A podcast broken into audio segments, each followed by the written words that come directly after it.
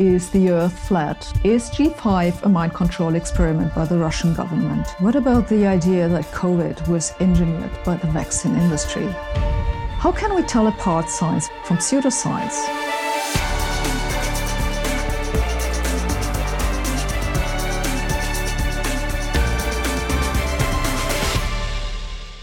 Willkommen bei Rätsel der Wissenschaft, dem Standard-Podcast über die großen Fragen der Menschheit. Ich bin David Rennert. Und ich bin Tanja Traxler. Wir beschäftigen uns jeden Mittwoch mit den ganz großen und ganz kleinen Mysterien in unserem Universum.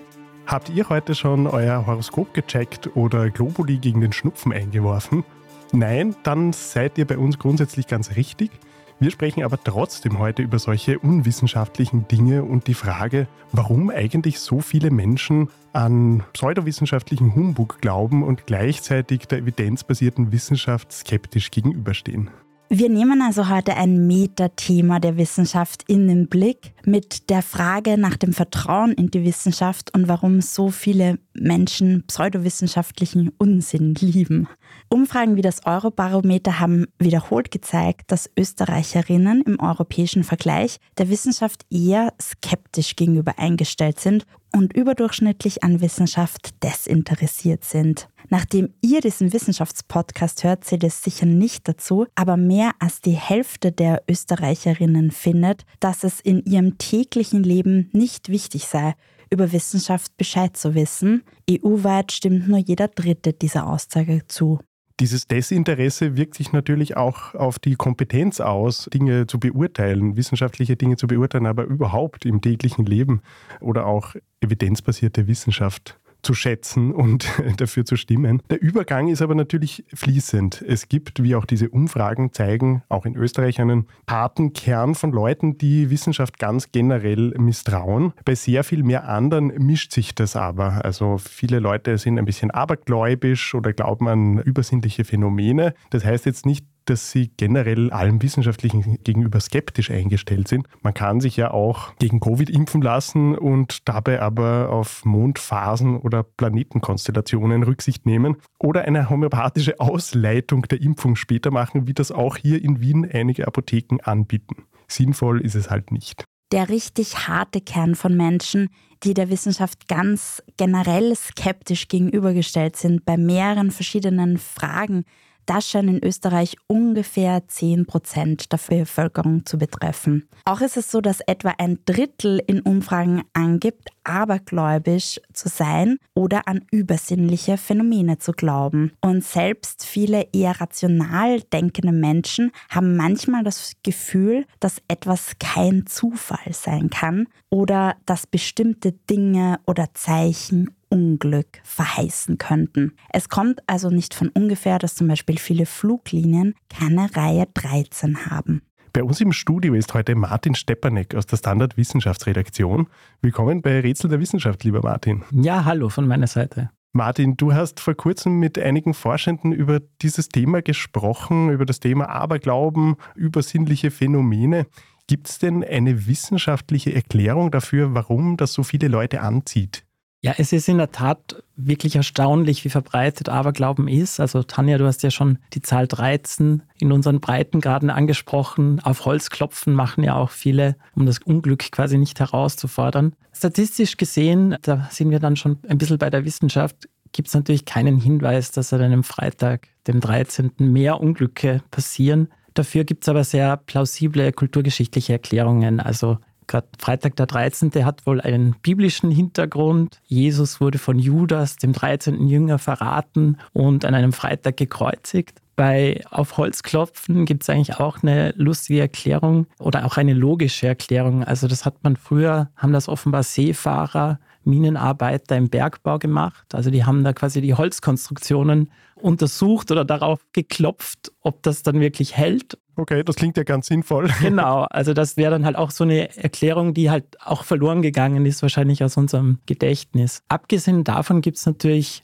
auch seltsame, unerklärliche Phänomene, die viele von uns sicher auch schon mal erlebt haben. Also man denkt an eine bestimmte Person, die ruft dann unmittelbar danach an, also so quasi Gedankenübertragung oder auch Vorahnungen. Man träumt von einer Person, hat eine schreckliche Vorahnung und erfährt dann, dass diese Person wirklich vielleicht in der Nacht gestorben ist. Das ist natürlich schwierig, das wissenschaftlich zu entkräftigen, weil subjektiv hat man das ja so erlebt oder erfahren und das kann man jetzt auch schwer negieren, dass das nicht passiert ist, obwohl es da auch Erklärungen gibt, also auch in der Psychologie, man nennt das Erinnerungstäuschung oder auch verzerrte Erinnerung, also dass man sich vermutlich oft Sorgen macht, dass jetzt vielleicht der Oma oder die Opa stirbt und ja, oder man denkt oft an eine bestimmte Person und neunmal passiert halt nichts. Beim zehnten Mal passiert dann halt was und die neunmal hat man halt vergessen. Es fällt einem halt vor allen Dingen auf, wenn es eintritt und nicht, wenn nichts ist. Ne? Genau, mhm. so ist das ja. Das ist sehr spannend. In der Psychologie wird ja auch generell zur Parapsychologie geforscht. Was gibt es denn da zu sagen? Genau, also es gibt eben mit der, wie du gesagt hast, zur, mit der Parapsychologie gibt es eigentlich seit dem 19. Jahrhundert sogar schon einen eigenen Forschungszweig, der eben über- oder außersinnliche Phänomene nachweisen möchte, auch wissenschaftlich. Also dafür, glaube ich, teilweise sogar die Quantenphysik bemüht. Oder halt auch, ja, statistische, empirische Methoden verwendet, Experimente durchführt. Es gibt da zum Beispiel diese Ganzfeldversuche. Da werden zwei Personen räumlich getrennt und man zeigt Person A quasi ein Bild, die muss quasi Person B in dem anderen Raum das übermitteln, diese Informationen und dann, ja, sieht man halt, ob da statistisch irgendwie eine Signifikanz ist, dass das richtig, ich sage jetzt mal, erraten wird. Tatsächlich ist es aber so, dass sehr viele auch sehr aufwendige Experimente eigentlich nicht wirklich diesen haltbaren Beweis erbracht haben und deswegen ist die Parapsychologie eigentlich bis heute auch innerhalb der Psychologie sehr umstritten, was die Wissenschaftlichkeit angeht. Bei der klassischen Psychologie, da orientiert man sich eher an den Eigenheiten des Menschseins, also Warum sind wir abergläubisch? Warum bemühen wir auch vielleicht Übersinnliches, um ja Unerklärliches verstehen zu können? Und da gibt es laut Ansicht mehrerer Psychologen, also ich habe zum Beispiel mit Andreas Hergovic von der Universität Wien gesprochen, wir wollen irgendwie so einen Zusammenhang herstellen zwischen dem eigenen Verhalten und Geschehnissen, weil das so auch eine gewisse Illusion der Kontrolle mit sich bringt. Weil eben sich eingestehen müssen, dass man vielleicht statistisch vielleicht einfach Pech gehabt hat, damit tun wir uns wahnsinnig schwer. Und damit bin ich bei einem zweiten Punkt, dass wir Menschen eigentlich keine guten Mathematiker sind und wahnsinnig schlecht bei der Einschätzung von Wahrscheinlichkeiten. Das zeigt sich bei ganz vielen Dingen. genau, also egal ob das jetzt im Positiven beim Lotto ist, im Casino, wir schätzen eigentlich unsere Gewinnwahrscheinlichkeit viel zu hoch ein, aber auch unwahrscheinliche Erklärungen und da sind wir dann schon fast wieder bei Verschwörungserzählungen von fremden Mächten bis Chemtrails, die ja eigentlich auch, wenn man es so durchdenkt, sehr absurd sind. Die erscheinen uns eigentlich auch viel logischer, als sie von der Wahrscheinlichkeit eigentlich überhaupt sein könnten. Gleichzeitig ist es eben, glaube ich, auch oft so, nicht, dass das einen selbst in den Vordergrund rückt. Das sozusagen gibt einem selbst eine, nicht nur eine Erklärung vielleicht für Dinge, die passieren, sondern auch eine gewisse Wichtigkeit und holt einen raus aus diesem Gefühl der Beliebigkeit, dass man einfach irgendwie ein Subjekt ist von allem, was da passiert. Absolut. Und also da, ich habe auch mit dem Mediumpsychologen Bernhard Bittinic von der Uni Linz gesprochen und der sagt auch, dass wir Menschen uns sehr nach runden Erzählungen eigentlich Szenen immer. Also wenn es darum geht, den Sinn des Lebens zu verstehen, einen Schicksalsschlag, wie ich eh schon gesagt habe, vielleicht auch durch eine höhere Kraft schlüssig erscheinen zu lassen. Und das war interessant, er hat dann auch mehrfach die Pandemie genannt und wo man ja eigentlich ähnliche Strategien im Umgang bemerken konnten. Also es gab ja nicht nur Menschen, die jetzt vielleicht die Pandemie kritisiert haben oder die Maßnahmen kritisiert haben, sondern auch das komplett negiert haben. Und da sind wir dann wieder bei dieser Zurückerlangen der Kontrolle, weil sonst müsste ich ja eigentlich sagen, ich bin machtlos gegenüber einer Pandemie. Wenn ich sie negiere, dann habe ich wieder diese Illusion der Kontrolle. Und das fand ich halt irgendwie auch spannend, diese Überschneidungen eigentlich von Aberglauben, Übersinnlichem und dann zu sowas, ja, was wir alle halt zwei Jahre jetzt oder drei Jahre fast schon erlebt haben. Ja, absolut. Es geht ja also viel um Emotionen, um Wünsche, beim Aberglauben auch oft um tradierte Dinge, wie du vorhin erzählt mhm. hast, mit dem Holzklopfen oder so, so Dinge, wo man gar nicht mehr weiß, was die ursprüngliche Bedeutung war. Der Hang zu solchen Dingen, steht das denn unweigerlich im Widerspruch zur Wissenschaft oder lässt sich das nicht auch verbinden, vereinbaren? Es ist eine gute Frage. Ich glaube, dass das Wissenschaft, vor allem die Naturwissenschaft, darf ich ja als Geisteswissenschaftler sagen, auch so ein bisschen eine Illusion von Kontrolle vorgaukelt. Also so ganz nach dem Geist der Aufklärung, alles muss rational erklärbar sein, sonst existiert das quasi nicht. Gleichzeitig stoßen wir damit aber auch oft an unsere Grenzen als Menschen, eben weil wir viele Fragen noch nicht beantworten können oder auch die Wissenschaft keine befriedigenden Antworten liefern kann. Also ja, warum existieren wir? Warum ist das Universum überhaupt entstanden? Was war am Anfang? Also da gibt es irgendwie viel Raum für Glauben, Spiritualität vielleicht sogar, die meiner Meinung nach jetzt auch nicht im Widerspruch zu einem wissenschaftlichen Denken oder Arbeiten stehen muss. Dazu kommt vielleicht auch, dass die rationalen Erklärungen, die die Naturwissenschaften eben vor allem oft liefern können, zwar unseren Intellekt befriedigen, aber uns nicht emotional berühren in der gleichen Weise, wie das Erzählungen oder Mythen oder Narrative tun. Ja, also ein sehr spannendes Thema auf jeden Fall.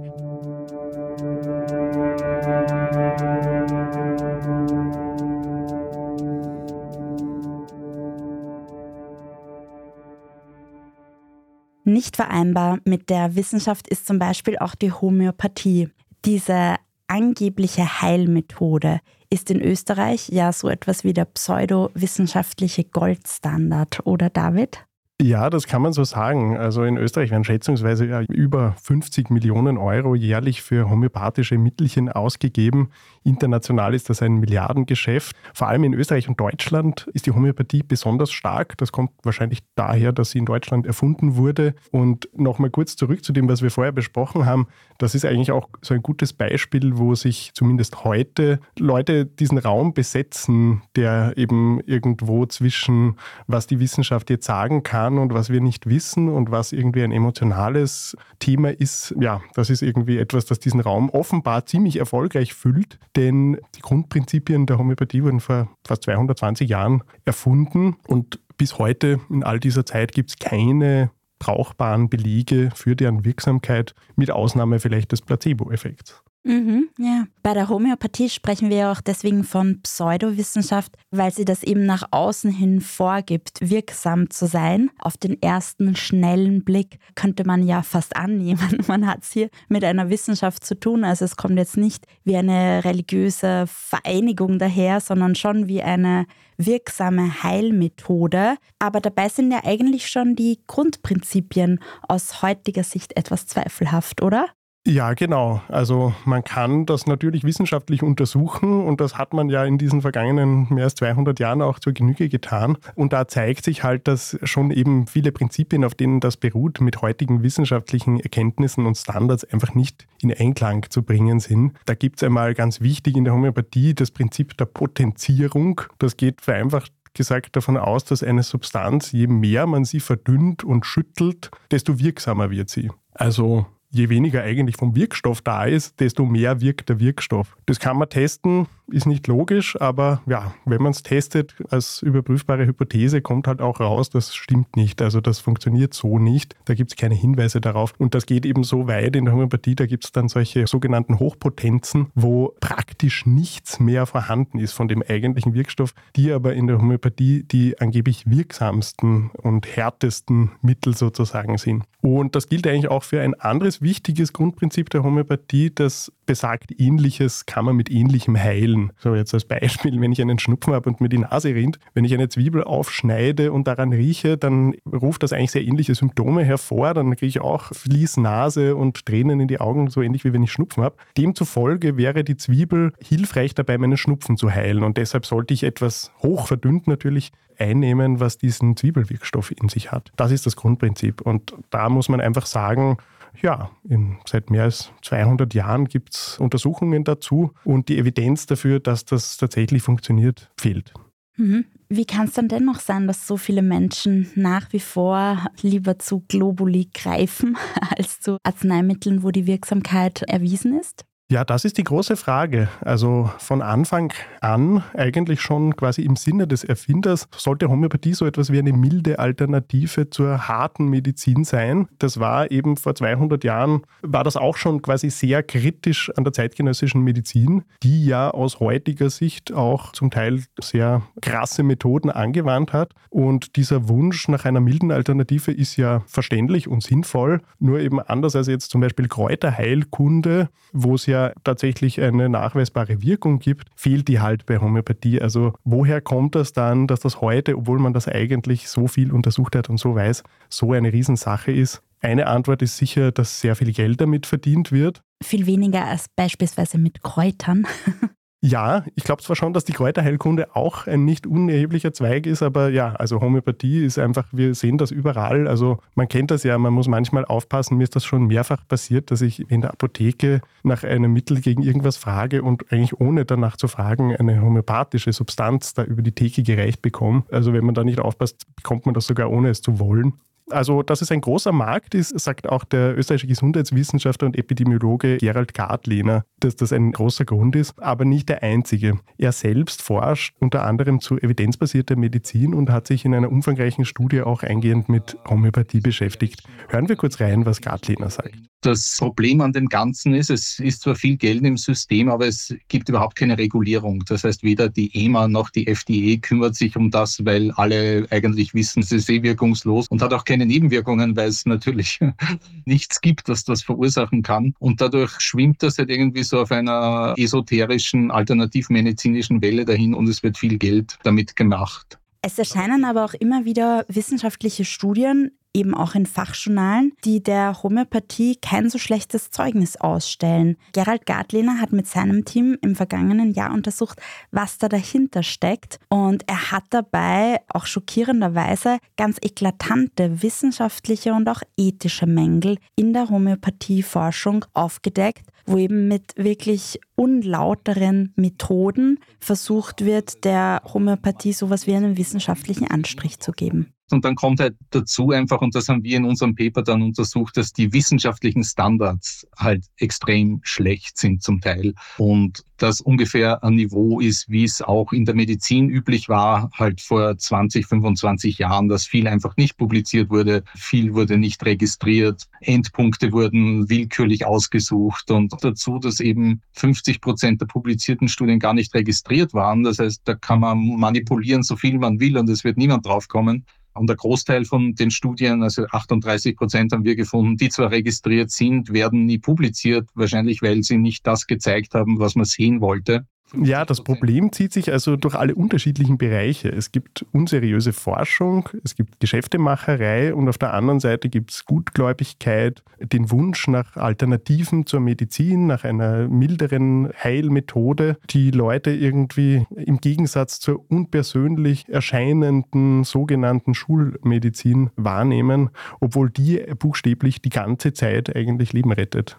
Besonders gut verständlich ist, finde ich, auch der Aspekt, dass viele Frauen wenig Vertrauen in die medizinische Forschung haben. Und dazu gibt es ja auch Evidenzen, die das erklären. Bei klinischen Studien werden einfach ungleich viel weniger Frauen herangezogen und sehr viele Arzneimittel oder Therapiemethoden werden vor allem an Männern getestet. Bei vielen Methoden oder Medikamenten weiß man inzwischen auch, dass die bei Frauen viel weniger oder gar nicht wirken, vielleicht teilweise sogar negative Effekte haben. Und die Gendermedizin, die eben diese Geschlechteraspekte in den Blick nimmt, ist ja in der medizinischen Forschung zwar immer mehr im Kommen, aber auch eher erst ein Phänomen der jüngeren Vergangenheit. Insofern ist es vielleicht auch wenig überraschend, dass gerade Frauen da manchmal wenig Vertrauen haben in die Medizin. Es ist dann nur schade, dass dieses enttäuschte Vertrauen darin mündet, sich an andere Mittelchen zu wenden, wo so gar keine evidenzbasierte Basis gibt. Im Gegenteil sogar systematisch geschummelt wird, um so zu tun, als ob man ein wirksames Heilmittel hätte.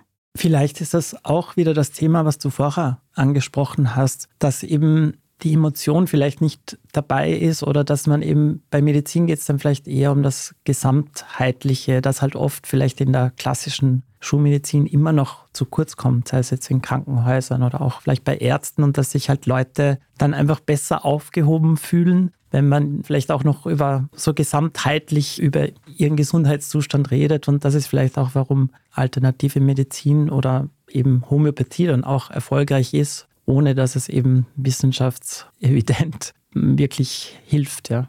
Außer dass man ein bisschen geldlos geworden ist. Absolut, ja. Ich glaube auch, es vermittelt ein Gefühl. Die Frage ist dann halt eigentlich, ist Homöopathie jetzt eigentlich wirklich ein Problem. Also es gibt keine Wirkung, das heißt es gibt immerhin auch keine negative Wirkung, äh, keine Nebenwirkungen. Man wird geldlos, überdosieren kann man es eher nicht. Könnte man bei Homöopathie nicht dann auch sagen, hilft es nicht, schadet es nicht? Hören wir noch mal kurz rein, was Gerald Gratliner dazu sagt. Nein, ich sehe es eigentlich schon kritisch. Abgesehen davon, dass natürlich den Leuten Geld aus der Tasche gezogen wird und da wird richtig viel Geld damit verdient, ist es schon auch problematisch, weil Manche sagen immer, es wird sozusagen, es können dann wirkliche Diagnosen und so verzögert werden und das ist in manchen. Aber das Problematische sehe ich auch darin, dass es zum Beispiel bei der Ärztekammer Diplome dafür gibt, für die absurdesten esoterischen alternativmedizinischen Behandlungen. Und das verleiht natürlich dem Ganzen schon irgendwie in den Augen der Bevölkerung Glaubhaftigkeit. Ja, die Homöopathie ist natürlich nur ein Beispiel für problematische Pseudowissenschaft, wie sich Unsinn grundsätzlich von Wissenschaft unterscheiden lässt und was genau Wissenschaft überhaupt ist, darüber sprechen wir nach einer kurzen Pause. Wir sind gleich wieder zurück.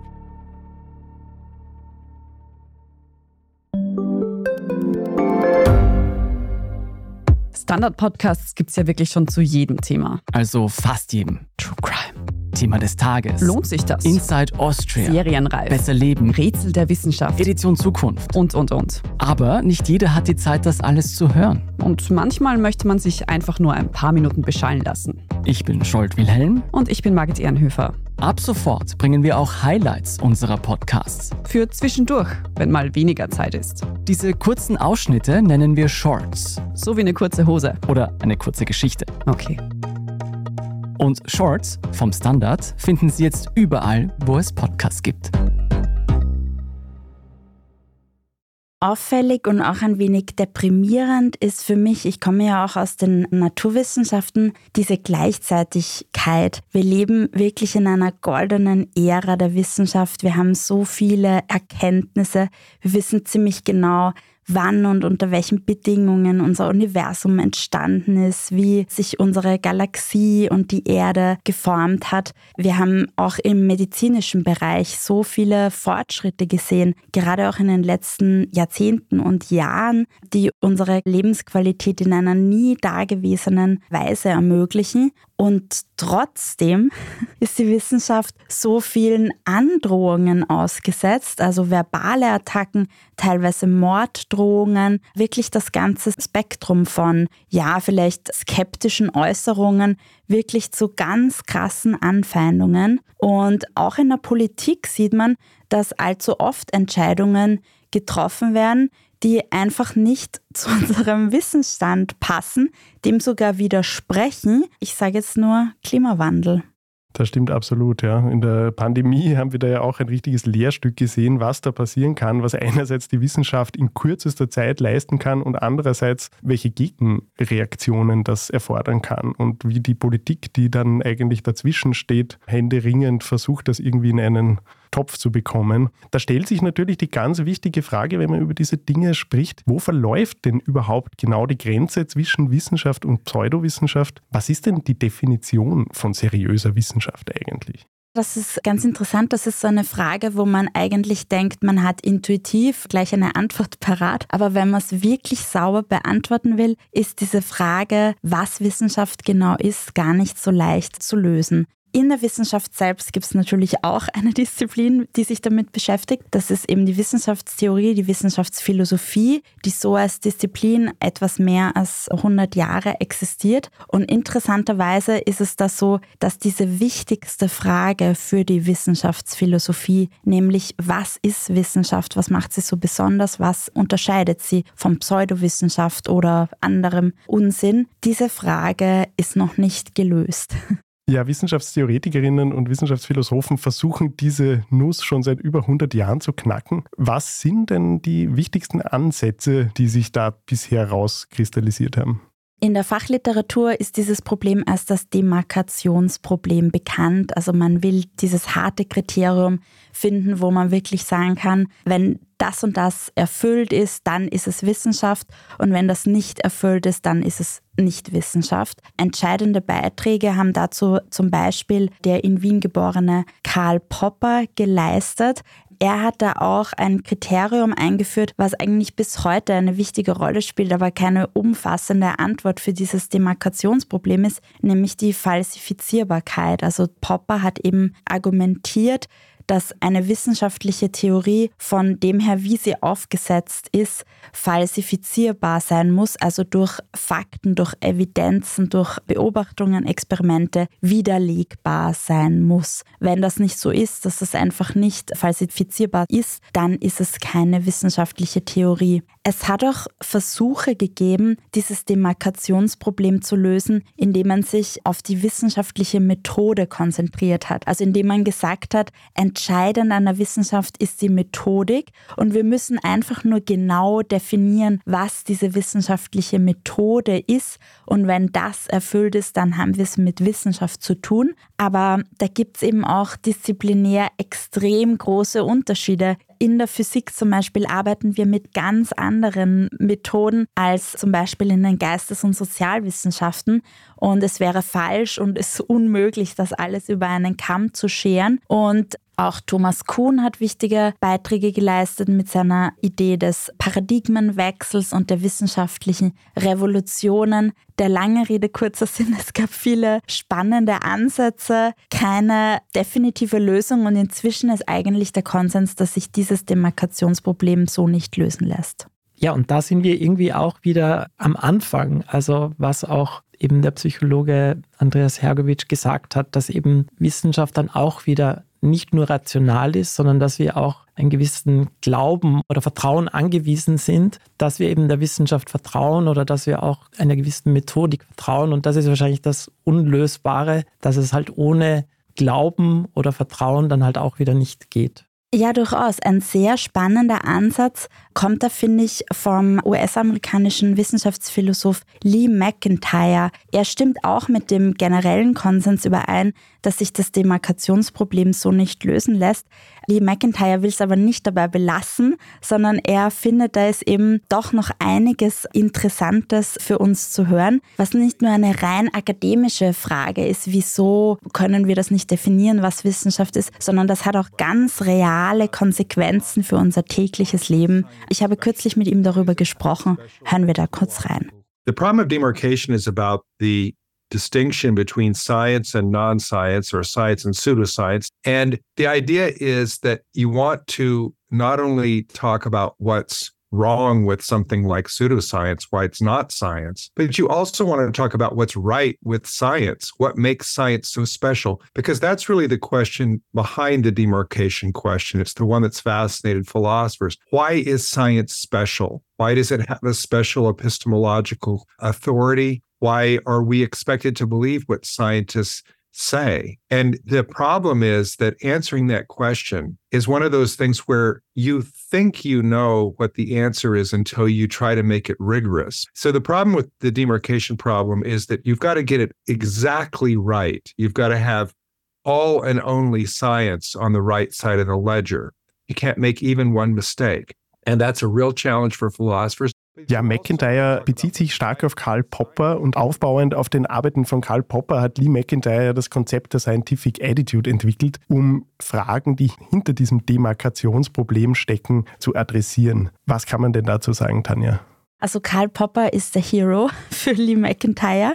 The Scientific Attitude, was meint er damit? Das ist eben in seinem gleichnamigen Buch erschienen. Auf Deutsch wurde es übersetzt mit dem Titel Wir lieben Wissenschaft. Und was er damit meint, ist, es löst zwar nicht dieses Demarkationsproblem, aber was uns einen ganz wichtigen Hinweis gibt darüber, ob wir es mit einem wissenschaftlichen Ansatz zu tun haben oder nicht, ist nach Lee McIntyre die Haltung, das Mindset, mit der Menschen an ihre Arbeit herangehen. Es ist ganz eine große Besonderheit der Wissenschaft, dass Wissenschaftlerinnen unermüdlich nach Evidenzen suchen, die ihren eigenen Anschauungen widersprechen. Diesen Ansatz finden wir so eigentlich so gut wie keinem anderen Feld. Nope. die eigene Anschauung zu bestätigen, was sonst sehr dominant ist in unserer Welt, das ist der uninteressanteste Teil für Wissenschaftlerinnen. Ich glaube, McIntyre hat sich dazu ja für seine Forschungen ja auch ziemlich stark ins Feld gewagt selbst. Ich habe mal gelesen, dass er bei einer Convention von Flat Earthers mehrfach teilgenommen hat, um dort zu schauen, wie wird mit dem Thema umgegangen, wie sind die Glaubenssätze, wie ist die Diskussionskultur in so einer verschwörungsmythischen, eingeschworenen Gesellschaft. Ja, ganz genau. Also Flat Earthers, also das sind Menschen, die glauben, dass die Erde eine Scheibe ist. Das ist ja sowas wie die Mutter aller Verschwörungstheorien. Selbst unter Menschen, die Verschwörungsmythen anhängen, sind die Flat Earthers oft sowas wie eine Lachnummer. Also es klingt halt so absurd. Inzwischen, wir haben so viele Fotos. Gut, da sagen die Flat Earthers, das ist alles, alles gefotoshoppt. Ja, ja. Und klassisch war in der Wissenschaftsphilosophie meistens der Ansatz, von den Sternstunden der Wissenschaft auszugehen. Das hat Karl Popper so gemacht, hat analysiert, wie hat Albert Einstein seine allgemeine Relativitätstheorie abgeleitet, welche Ideen, Überlegungen sind da eingeflossen, wie ist er vorgegangen und so weiter. Auch Thomas Kuhn hat sich intensiv mit Einstein beschäftigt oder auch mit der Entwicklung der Quantenphysik und hat daraus seine Wissenschaftstheorie abgeleitet. Lee McIntyre verfolgt einen komplementären Ansatz. Er sagt, wenn wir verstehen wollen, was Wissenschaft ist, was sie unterscheidet von Pseudowissenschaft und anderem Unsinn, dann müssen wir uns genau in dieses Grenzgebiet begeben oder sogar in die Felder hinein, wo ganz klar nicht Wissenschaft stattfindet. Deswegen hat er eben an so Conventions in den USA von Flat Earthers teilgenommen. Er hat sich in Diskussionen mit Impfgegnerinnen, Anti-Vaxxers begeben, mit Leuten, die nicht anerkennen, dass also Gentechnik für schädlich und prinzipiell verteufelnswert halten und so weiter und so fort. Und er hat eben daraus sein Konzept der Scientific Attitude abgeleitet, eben indem er im Gespräch festgestellt hat, wenn er einen Flat Earther, Flat Eartherin fragt, welche Art von Evidenz wäre es, die deine Theorie zu Fall bringen würde? Was müsste ich dir geben, damit du die Scheibenwelt-Hypothese aufgibst?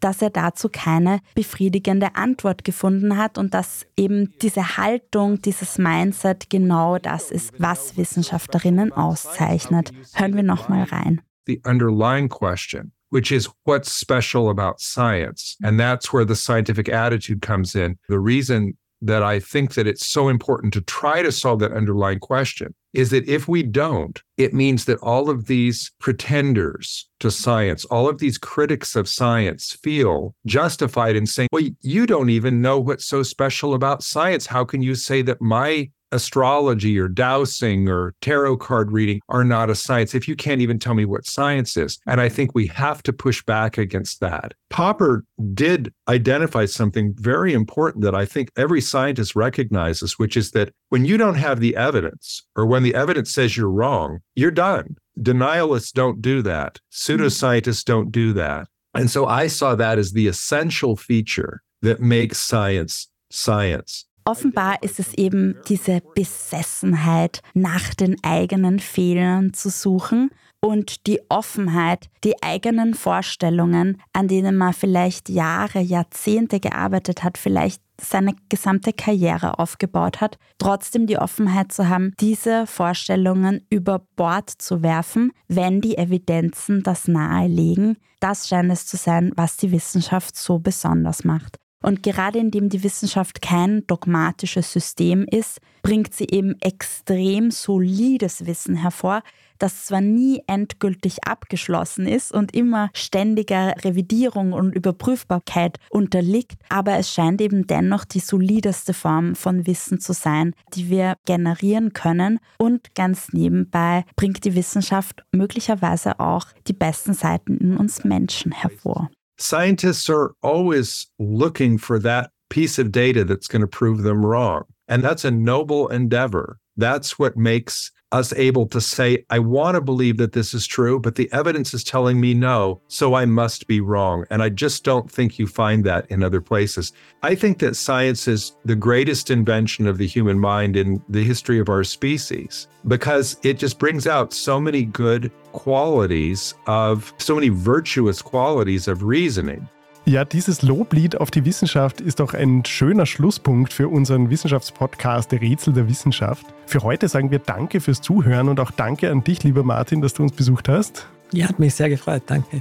Wir freuen uns, wenn ihr nächste Woche wieder dabei seid bei Rätsel der Wissenschaft. Jeden Mittwoch überall, wo es Podcasts gibt. Ich bin David Rennert. Und ich bin Tanja Traxler. Diese Folge wurde von Christoph Neuwirth produziert.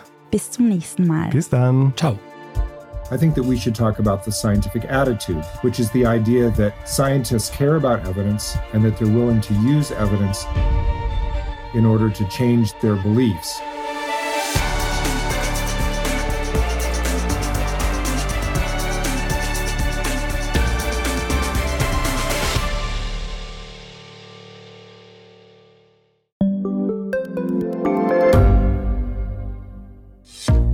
Österreichs Politik ein Korruptionsproblem? Wie wird der Ukraine-Krieg enden? Und warum wird alles immer teurer? Ich bin Tobias Holub. Und ich bin Margit Ehrenhöfer. Wir stellen die brennenden Fragen unserer Zeit. Und die Standardredaktion liefert Antworten. Im Thema des Tages, Montag bis Freitag um 17 Uhr, überall, wo es Podcasts gibt.